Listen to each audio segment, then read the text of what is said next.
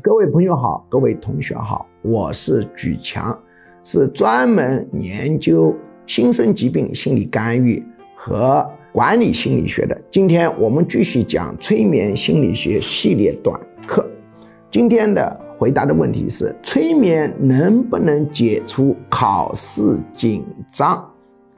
我们大多数人知道，催眠是治疗心身疾病和心理疾病的有效工具，但是很多人不知道，催眠在解除考试紧张、发挥考试潜能方面有着很好的一个效果。催眠解除考试紧张，其实是以考试的考卷环境为信号点。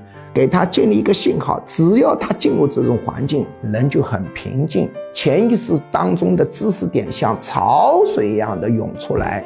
碰到难题的时候，他能够有一个客观化的认知，难题要难，大家都难，并不影响你考试的排名。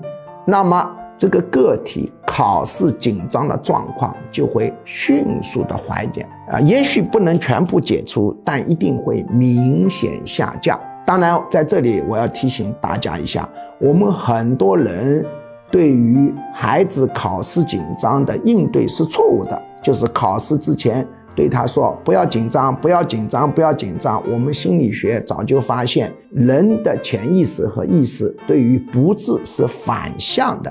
就你越说不，它越呢出现相反的东西。比如说，我指令你们，你们不要想一只老虎，不要想一只老虎，不要想一只白老虎，不要想一只跑着的白老虎。结果你满脑子都是老虎，所以你说不要紧张，不要紧张，不要紧张，孩子就会越来越紧张。正确的说法是什么？考试之前你要跟他说，你要放松，你要放松，你要放松。这个效果是有很大差异的。当然，通过催眠来解除考试紧张，效果就好的更多了。